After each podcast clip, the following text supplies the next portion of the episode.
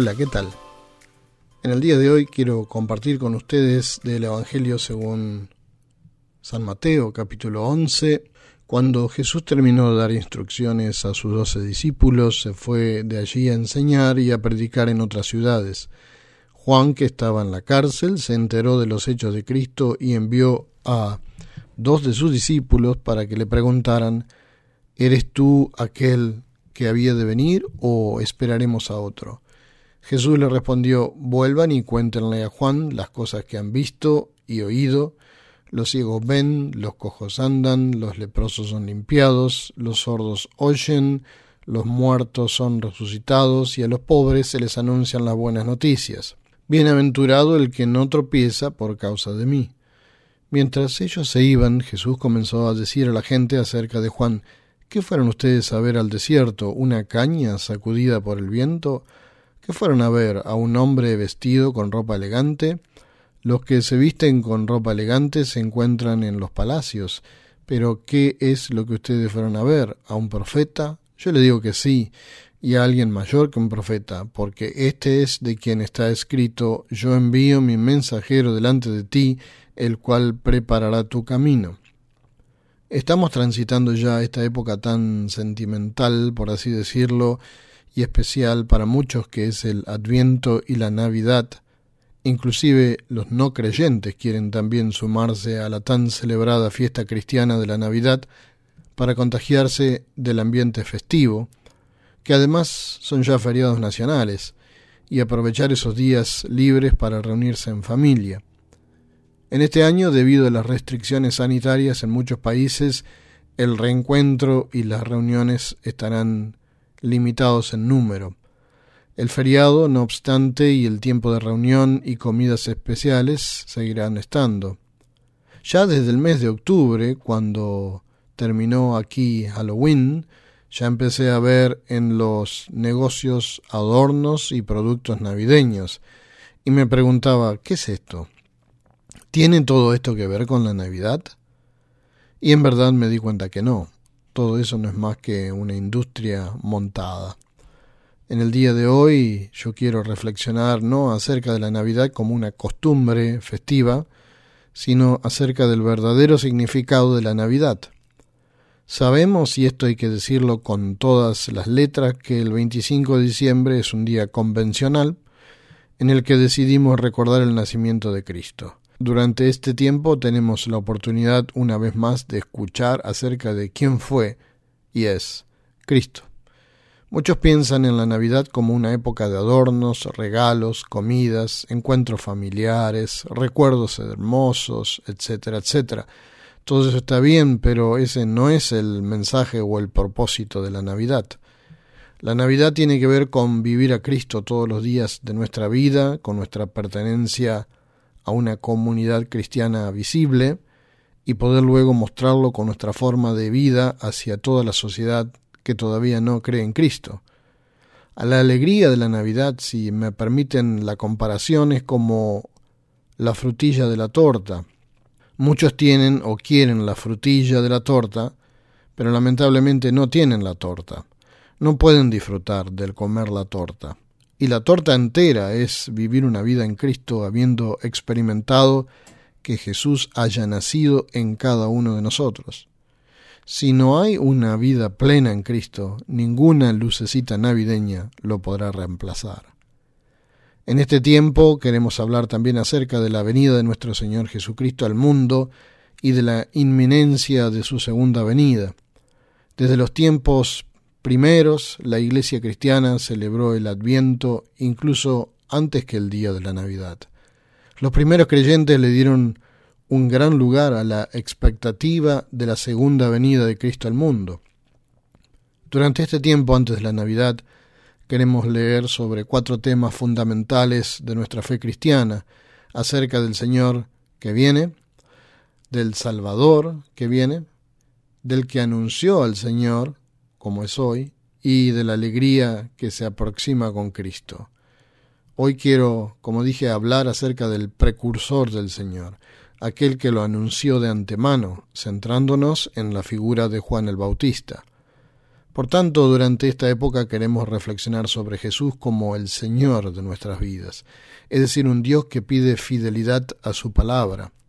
Mostramos al Redentor que viene, es decir, un Dios que vino a traer la salvación para aquellos que crean en Él. Y hoy quiero hablar de aquellos que dieron su vida por anunciar a Cristo como el Hijo de Dios, para que todos puedan conocerlo y creer en Él. Y de eso se trata este tiempo antes del festejo de la Navidad, que también llamamos Adviento. Este es un tiempo de meditación, de reflexión. Este tiempo es una oportunidad para escuchar de Cristo una vez más. Ojalá podamos tener la oportunidad de un encuentro cercano con Él, de modo que la fiesta de Navidad no se limite solo a una fiesta de un día o dos al año, sino que cada día del año pueda ser como una verdadera fiesta de Navidad continua y auténtica. Juan, que estaba en la cárcel, se enteró de los hechos de Cristo y envió a dos de sus discípulos para que le preguntaran ¿Eres tú aquel que había de venir o esperaremos a otro? Juan el Bautista, amigo y pariente de Jesús, se encontraba en la cárcel por haber sido fiel a Dios. Él había anunciado sin temor durante los últimos tiempos la venida de un Salvador, había anunciado al elegido de Dios, y allí estando en la cárcel angustiado y desahuciado, nos imaginamos, mandó a preguntar a Jesús aquello. Quizá tenía dudas de si lo que él había anunciado y trabajado había valido la pena.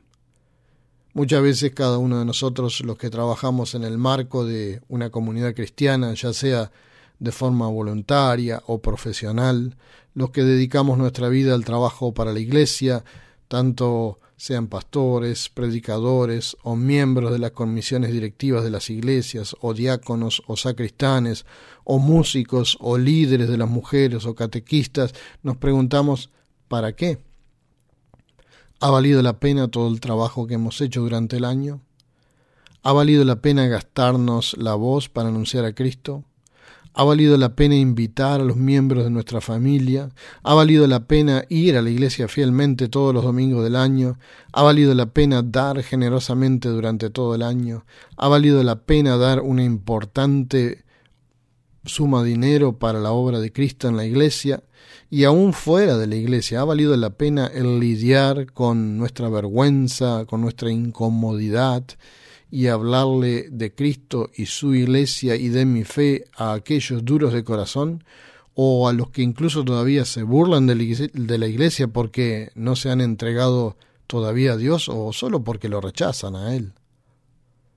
Si a Juan el Bautista, un profeta de Dios, le costó y fue echado en la cárcel, un lugar donde ningún creyente en Dios merecería estar jamás allí, tuvo un momento natural de duda y de vulnerabilidad, y se formuló aquella pregunta, ¿cuánto más a nosotros nos puede suceder lo mismo, y especialmente a esta altura del año cuando todo termina y comenzamos a hacer balances en todos los sentidos?